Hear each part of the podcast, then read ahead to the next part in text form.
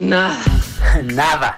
Nada de nada. Nada. Nada. Nada. Nada. Nada. Nada de nada. Para que nunca tengas que decir. Nada que ver. Nada. Un podcast original de Netflix. Nada. Oye, Trino, déjame decirte que eh, me encanta tu look de The Edge. Estás como. Está haciendo frío, está haciendo mucho frío. Además es cumpleaños de Mariana el día de hoy. Llegó el tren. feliz, Oye, feliz cumpleaños, Mariana. Feliz cumpleaños, Mariana. Gracias. Espero que llegó el tren y no se me No, fue el no, no, tren. no, no, llegó nada más. Ok, gracias, compañeros. Muchas gracias. Oye, pues a- aunque, aunque Trino, eh, nuestro compañero, está vestido como, como, como guitarrista de un grupo pop eh, multiventas, hoy vamos a hablar un poco también de hip hop con una película.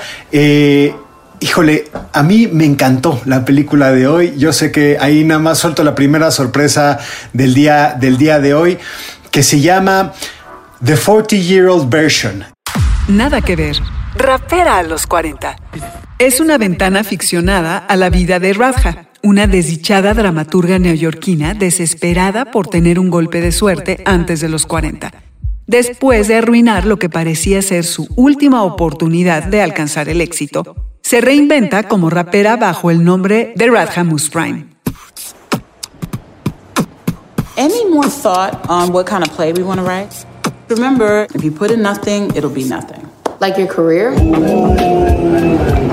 Remember this face? She was one of Spotlight Magazine's 30 under 30 playwrights to watch. We watched, but where'd she go? Y quiero presentar a Manuel Carrasco, que Manuel va a estar platicando eh, pues con nosotros. Eh, yo lo sigo muchísimo eh, por las recomendaciones musicales que él hace de revancha, pero Manuel voy a dejar y te voy a pedir primero, antes que darte la bienvenida, que te presentes, por favor, para la gente que nos está viendo y escuchando. Muchas gracias por la invitación. Soy Manuel Carrasco. También, también me recordarán tal vez por porque también me llamaba La Gran M. Antes tenía un programa de radio que estaba dedicado justo a cultura hip hop en, una estación de radio que se llama Ibero 99. Y hoy en día justo eh, pues eh, selecciono eh, la colección de una tienda de discos que se llama Revancha y que la colección está justamente enfocada a ritmos de la diáspora africana, eh, incluidos desde luego el hip hop. Así es, pues digo, Trino, yo creo que tú tienes que seguir a revancha, tú que eres un, un melómano. Me encantaría ir a tu tienda. Yo sé que está ahí. ¿Estás en la Condesa o en la Roma? En la colonia Roma. En la colonia Roma. Me encantaría ir porque obviamente yo vivo acá en Guadalajara, pero, pero soy fan y me he vuelto fan otra vez. Pues de los LPs, ¿no? Primer- primera pregunta para Manuel, si hacen envíos a Chapala, ¿no? Exactamente. Sin duda, sin duda. Tenemos varios clientes por allá, de hecho. Ah, muy bien, qué maravilla, qué maravilla que seas tan especializado, eso se me hace genial. Bueno, pero a ver, yo, yo quiero, eh, Mariana Linares, cumpleañera, eh, rapera a los 40, que no es tu definición, sino el título, el título de la película que le pusieron en español. Eh, pues me, gustaría que, que te echaras tú el saque, el saque honorario de este episodio 80 de Nada que Ver. Me encanta que me eches la bolita a mí, porque después yo tengo muchas, muchas preguntas para ustedes tres, compañeros, porque esta es una película de rapera a los 40, protagonizada eh, y con un punto de vista desde una, una mujer. Entonces, me encanta que yo tenga la posibilidad de platicar con ustedes y que ustedes me, me- me respondan a muchas dudas que me surgían, eh, sobre todo para los espectadores eh, masculinos que tienen que opinar sobre esta película, que básicamente, y bueno, ahí Manuel, no sé, no sé qué tenga que decir, eh, no tiene tanto que ver con el hip hop, sino con la posibilidad de que a los 40, cuando parece que el mundo pues ya se acabó o se transformó o tienes que hacer algo porque si no te lleva la chingada, eh, la protagonista utiliza el hip hop o se adueña del hip hop o entiende el hip hop como la manera de salir de, de su oscuridad. Ese es el arranque. Eh, es una película que me, que me divirtió mucho, que me entretuvo mucho, que también tiene muchas reflexiones, insisto, no solo alrededor del hip hop, sino lo que es envejecer, lo que, lo que es eh, llegar frustrada a ese momento de la vida cuando además había sido una joven promesa, eh, lo que implica también como empezar a transmitir tu propio conocimiento a las generaciones de abajo, a la importancia de la amistad, no importa en qué hoyo estés metida, eh, y es una película esa muy, muy, muy, muy completa, ¿no? Muy completa, muy entrañable también, que te divierte, también habla sobre el duelo sin ser un dramón, así que bueno, ahí está el saque y váyanse preparando porque tengo preguntas. Mira, eh, yo coincido contigo en este eh, rollo de que no es, por supuesto que no es una película eh, sobre la música, sino más bien sobre una crisis existencial de una chava a los 40 años en un lugar específico que es Nueva York. Me encanta toda la, digamos, todo el entorno y y los personajes están, están muy naturales, me, me, gusta mucho. No sé si el hecho de ser en blanco y negro me, no me llame tanto la atención porque además no está en un blanco y negro como muy espectacular, como digamos, no está Gordon Willis detrás de la, de, como de Manhattan con Woody Allen, es como en blanco y negro porque se les antojó hacer en blanco y negro con algunos detallitos a color. No sé si eso lo, que, lo querían hacer como un poquito, se les pasó ahí de como yo diría, de, se les pasa de chorizo quererlo hacer como un cine de arte. Pero, pero en realidad no, no, es, una, no, es, un, no es una película, eh, la música es, digamos, el contexto, pero es una película sobre la crisis de los 40 en una afroamericana, este, específicamente, eh, y, que, y que bien lo dices, a lo mejor eh, esperaban mucho de ella, pero pero realmente acabas muy contento con la película. Acabas, acabas diciendo, este, esta, estos, este tipo de, películas no son nada hollywoodenses. Es como, como si estuviéramos viendo un parte, un documental de la vida real, este, claro, actuado eh, muy sabroso, me, me, me, me, entretuvo bastante. Y yo por eso quiero, quiero que hable Manuel. Yo simplemente, Manuel, puedo decir que una película que comienza con A Tribe Called Quest, con una canción de A Tribe Called Quest, no puede decepcionar. No sé si tú estés de acuerdo, Manuel. Totalmente. Digo, la verdad es que vi la película las dos horas, no voy a mentirles, lloré. Lloré durante dos horas. Eh, lloré de, pues, de todos los sentimientos que puede transmitir la historia. Yo creo desde mi punto de vista, que sí es acerca de la música, que sí es acerca del hip hop. Y creo que es acerca del hip hop porque hay una, hay una, hay una historia dentro de la película que es la obra que le va a producir este productor blanco a, a esta... Arrada, ¿no? Arrada, sí. Y que es acerca de Harlem, un Harlem eh, totalmente blanqueado, gentrificado, y que, y, que, y que un poco la expectativa de Rada es que ella lo explica muy, no sé si al principio, pero en algún momento ella dice que, que ella era fan del hip hop, o sea, que ella rapeaba en la secundaria y que en algún momento dejó de hacerlo y que pues también como por estos conflictos que tiene con, con, su, con su familia, con su mamá, pero también creo que es acerca del hip hop porque es un género que ha sido subestimado y que hay muchos prejuicios todavía alrededor del hip hop y que alguien que tenía como esas expectativas de tener una carrera como escritora no podía ser rapera, ¿no? Incluso ese es, ese es su conflicto, o sea, como una vez que lo intenta y le, y le va mal ahí en el escenario, eh, no está segura de, de, volver y al final se redime haciendo lo que en realidad ella siempre quiso hacer, que es ser una rapera. O sea, sí, es, sí estoy de acuerdo en que, en que es una crisis de los, de los, de los 40, pero, pero sí tiene creo que sí tiene que ver con la música, incluso el soundtrack de la película es este, pues también pues orientado a esos géneros, no solo hip hop, hay, aparece una de las primeras rolas que identifiqué y que es muy, muy característica, pues son los coros gospel de Don Albert, el Cristo Redentor. Y bueno, no sé, o sea, es mi punto de vista, pues me parece que sí tiene que ver con la generación hip hop específicamente y todo lo que, y todo lo que suena en la, en la, en la película y, que sea Nueva York y todo eso, pues es cultura hip hop. Nada que ver. Rapera a los 40. En inglés, The 40 Year Old Version. El título es un guiño al título de Virgen a los 40, la comedia protagonizada y coescrita por Steve Carell en el 2005. Pero más que nada se inserta en una larga historia de cartas de amor en blanco y negro a la ciudad de Nueva York, desde Woody Allen hasta Spike Lee, pasando por Martin Scorsese. How are you? Archie tells me you're teaching. How's somebody who ain't had no real hit gonna tell me how to write a play? She ain't no Tyler Perry. I did win a 30 under 30 award. Yes, it was quite a couple of years ago. What do I gotta do? Write a slave musical, an all white play? This. Oye, qué privilegio, Manuel, escucharte. Eh, porque justo, si me acabas de transformar la perspectiva, porque tienes razón, sí es una película de música, ojo, no es una película musical, y yo creo que ahí está el verdadero poder de la narrativa de rapera a los 40, eh, y me encantó, me encantó ya, me acabas de transformar. Adiós, ya, los voy a dejar. Listo, con este. Bueno, hasta luego, muchas gracias. que no era Muchas una película sobre pero claro que sí, tienes toda la razón, porque solo en un texto es con- donde puede pasar esta historia. ¿no? Exacto. Estarán de acuerdo los tres que el título en español es muy desafortunado. O sea, no sé, eso de rapera a los 40. Siempre no son, es- siempre son po- polémicos las traducciones de, de los títulos que se hacen, ¿no? Del inglés al español. Lo que pasa es que efectivamente se pierde, yo creo que parte de lo que el juego de palabras, que es muy sabroso, esto que se hacen en las batallas, ¿no? Eh, en las batallas de los MCs, que es, y además es un momento que nosotros vemos a Rada eh, cuando explota ya sobre un escenario.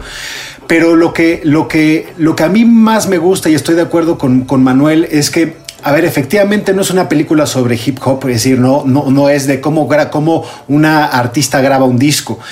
Pero lo que sí es, es sin que sea, sin que te lo empujen en la cara, ¿no? De una forma súper sutil, es el poder de ganarse una voz, una voz propia, la búsqueda de una voz propia y además que a, Manuel le tocó en un punto personal, yo creo que a mí también, eh, eh, es decir, eh, no te quiero robar el spotlight, Mariana, pero pues mi cumpleaños también fue hace algunos días.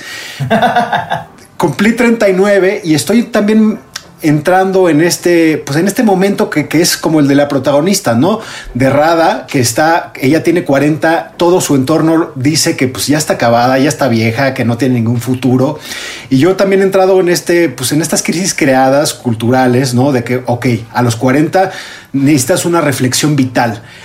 Y yo creo que eh, las herramientas que ella encuentra, este viaje de la heroína, del personaje que es simpatiquísima, conectas con ella porque tiene un montón de fallas, eh, eh, pues su vida está tratando de que está tratando de que su vida no se le vaya al garete. Y eso a los 40 años pues gente dirá que pues es una fracasada.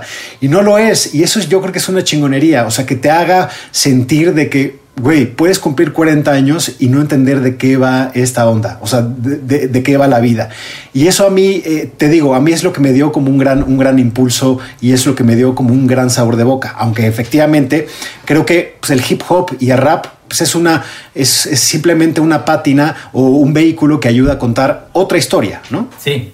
A mí me encanta su amigo coreano, no están de acuerdo, el amigo coreano. O sea, los personajes son muy, muy interesantes. Y algo que acabas de decir, Luis Pablo, es, es una gran comediante. Hay, hay escenas que me daban risa porque eh, de repente le están diciendo cosas tremendas a sus alumnas ahí en la escuela que yo hubiera reaccionado como, a ver qué te pasa, te, ¿no? O sea, de alguna manera le están diciendo cosas súper fuertes de una generación que ya no pertenece a ella y le están diciendo loser en su cara y en su jeta en un lugar y, y yo no sé cómo hubiera reaccionado, si me deprimo totalmente o las corro les digo, a mí se me van de mi clase.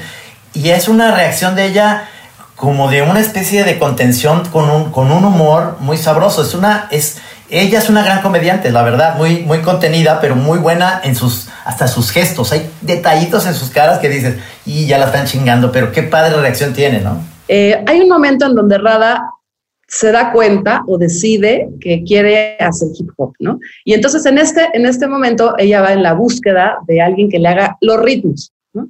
Lo encuentra y todo ese momento, toda esa atmósfera, todo ese personaje ya es como el, el momento donde sabes que va a empezar la cosa a calentarse.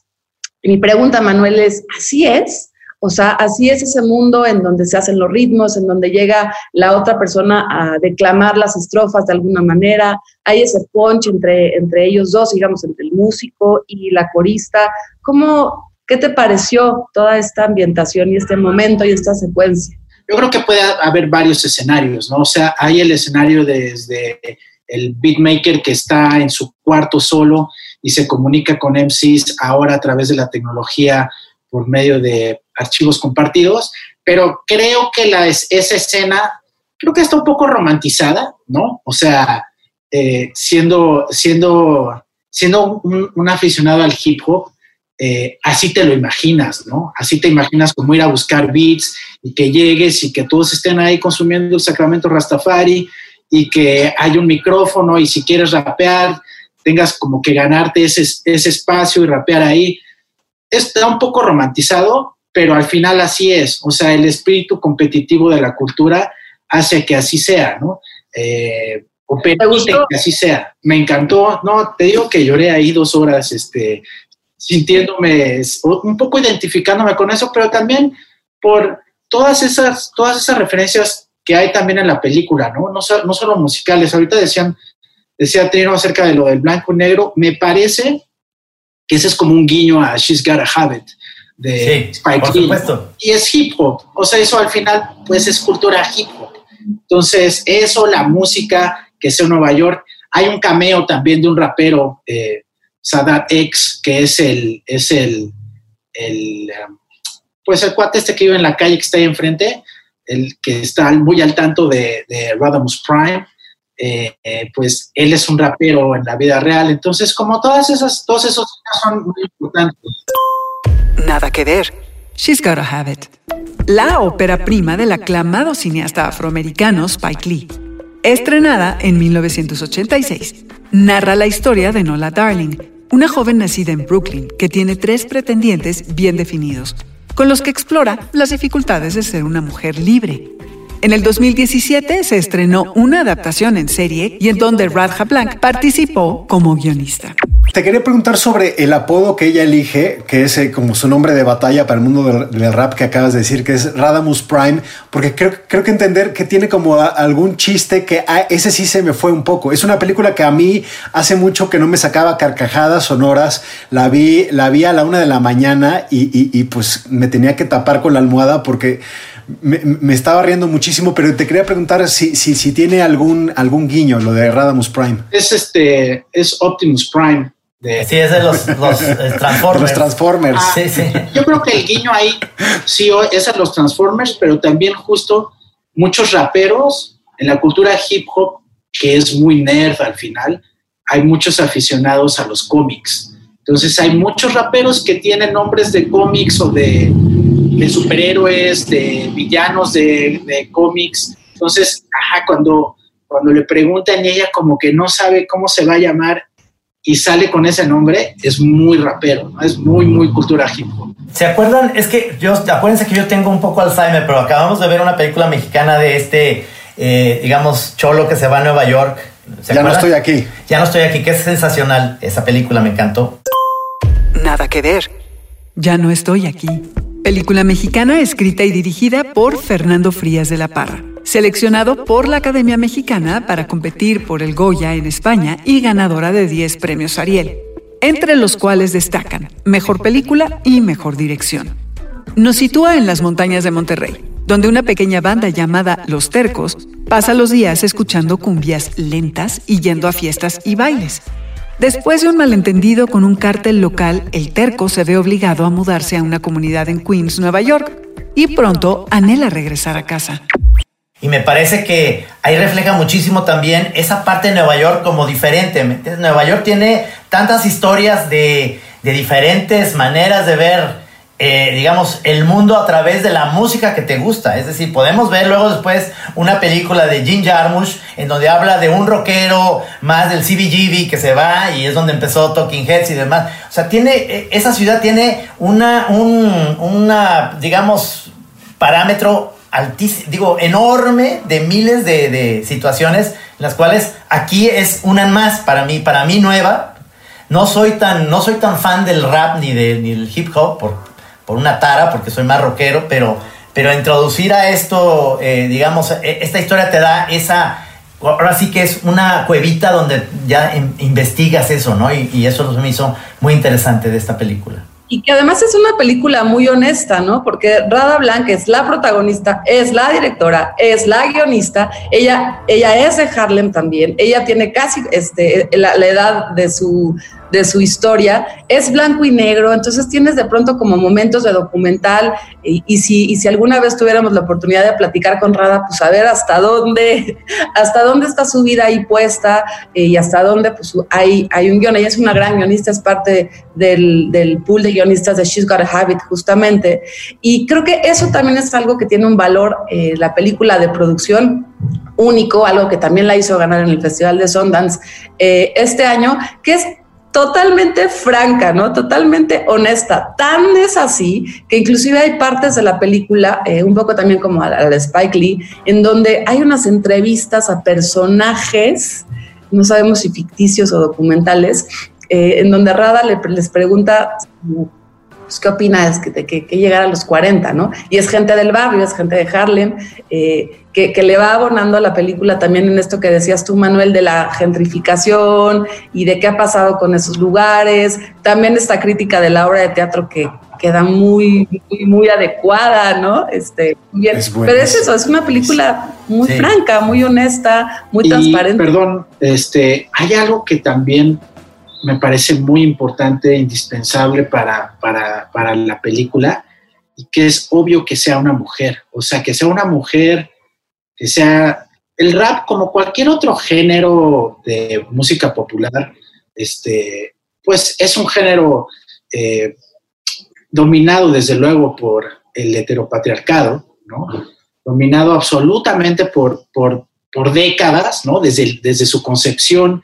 Entonces, para que una rapera tenga éxito o, pueda llegar a, a, destacar, tiene que derribar como todos esos, digo, no lo voy a explicar yo un güey, ¿no? Pero, pero, pero claro que digo, sí, por eso es, es muy ¿no? interesante es, escucharles a ustedes también de qué piensan de esa protagonista. Me encanta. Ajá, yo creo que es muy importante eso, o sea, que sea una mujer, o sea, que sea una mujer que, que para la cual tenías, había ciertas expectativas que por X o Y no cumple y que al final acaba redimiéndose y haciendo lo que quiere hacer y que resulta que lo que quiere hacer es rap, que es un, que es un género que está como todos los demás dominado por güeyes.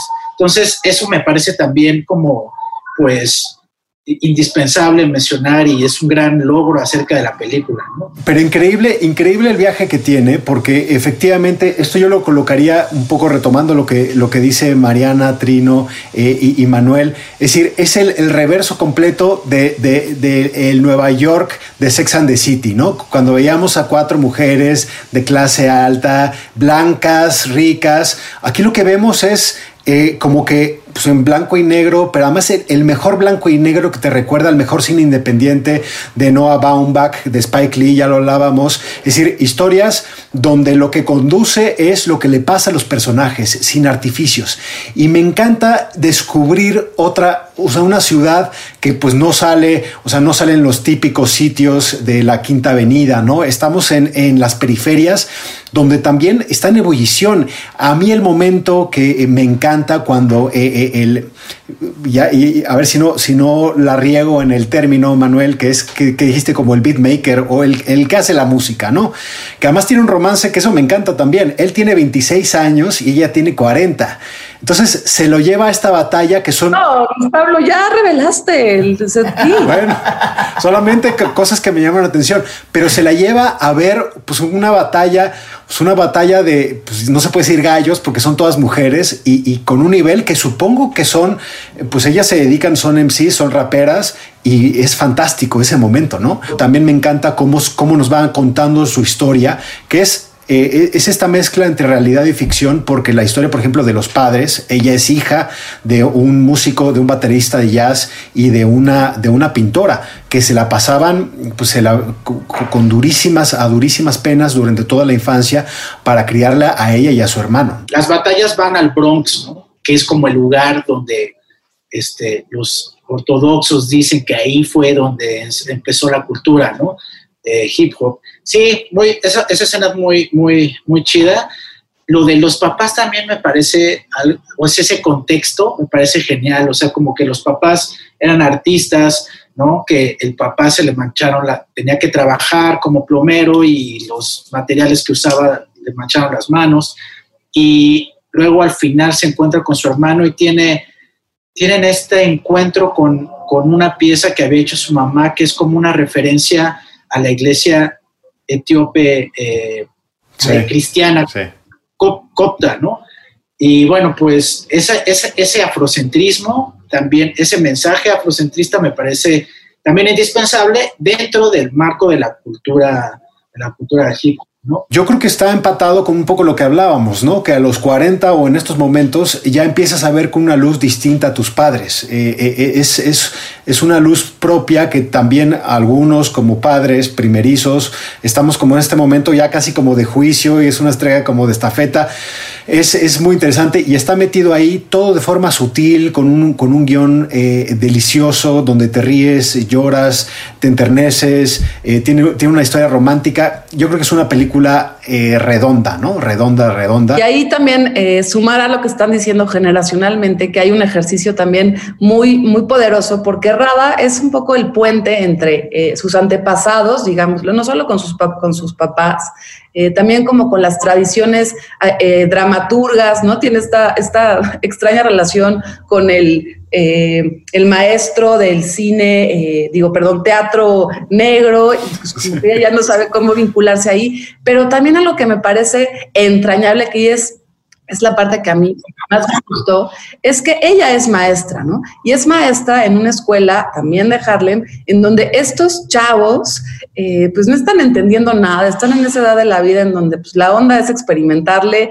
y, haga, hazle como puedas. Y es muy, muy bonito, muy poderoso como Rada intenta hacer este, este vínculo siendo ella, ¿no? Me encanta que no es la gran maestra que intenta cambiarles la vida, sino siendo ella, estos chavos se vuelven sus fans sus seguidores, la adoran y me recordó también un poco a, esta serie eh, catala, catalana que se llama Merlí, que es la, la historia de este eh, profesor de filosofía, pues también todo pues perdedor, medio loco, irreverente, pero que sus alumnos realmente lo valoran y lo quieren y me gusta mucho, es, es muy poderoso que ella se vuelve el puente, ¿no? El vínculo entre las dos generaciones, aunque no por una decisión tomada, sino porque pues así le ha tocado en la vida y, me gusta, me gusta eso, que tampoco se asume como la gran sabia, ¿no? De, de, estos chavos. Sí, me encanta, me encanta eso que acabas de decir porque precisamente la crisis se refleja muy bien en esta generación en la cual vemos cómo hay una generación adelante de nosotros que la tuvo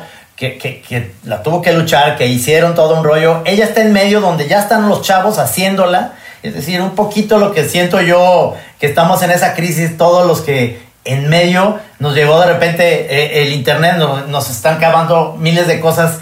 Ella está en medio de estos, como esta revolución que ya no pertenece arriba, no puede ser lo que van a hacer ni que fueron sus papás, pero tampoco está abajo con los chavos, pero de alguna manera sus ojos voltean a eso y dice, este chavito que me compra una bolsa de papas y que me la voy a pasar padrísimo rapeando con él, es, es, por ahí donde me, y la mejor escena para mí es la obra de teatro, o sea, eso es el, el ya el momento, cómo lo termina ella, el, el, es, o sea, cuando a veces dice uno es predecible, pero en esta parte no, porque realmente disfrutas ese, ese speech que se echa, lo disfrutas así como de una manera de un golpe seco, ¿no? Muy, muy sabroso ese final a mí. También lloraste, Trino, confiesa. No, me, me encantó, me encantó ese final. O sea, ahí es donde yo dije, este, valió la pena ver todo, todo está muy sabroso a, partir de eso, porque todo el tiempo te están diciendo y todo el tiempo hay un personaje, un señor blanco que, que ella no lo quiere tanto y estás con ella todo el tiempo diciendo, por favor, que pase algo así. Sí, pues un agente, un agente blanqueador, ¿no? El,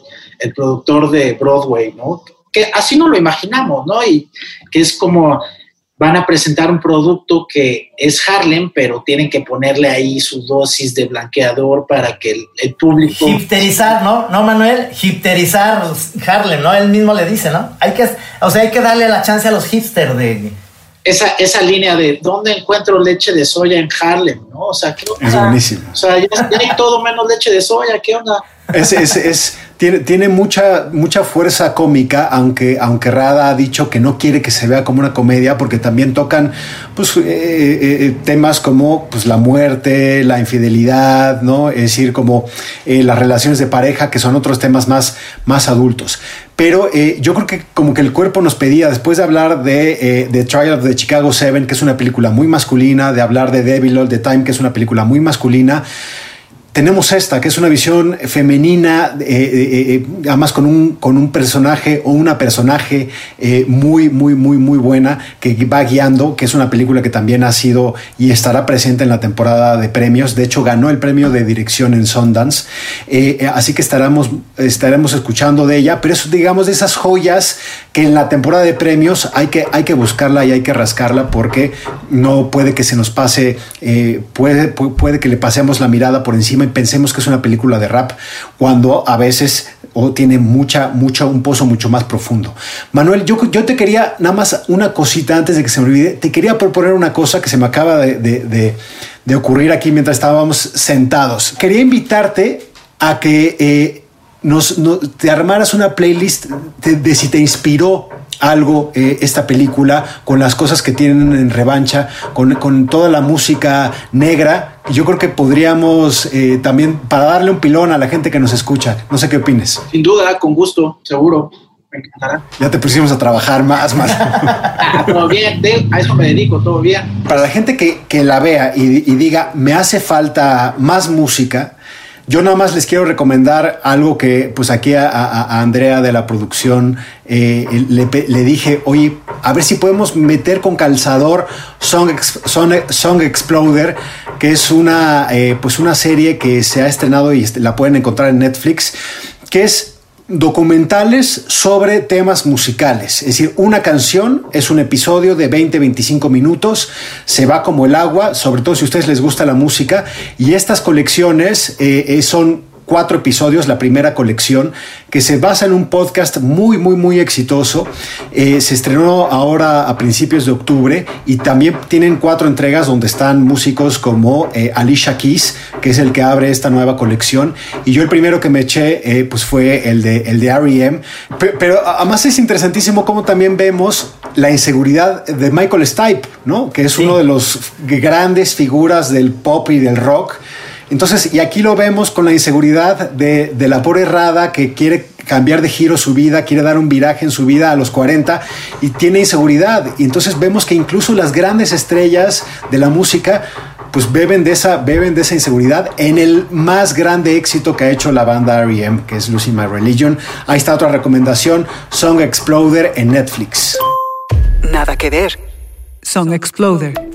Serie con un primer volumen de cuatro episodios basado en el podcast del mismo nombre, creado en el 2014 por el músico y compositor estadounidense Rishi Cage Herway, y que se convirtió en uno de los podcasts más relevantes de la actualidad.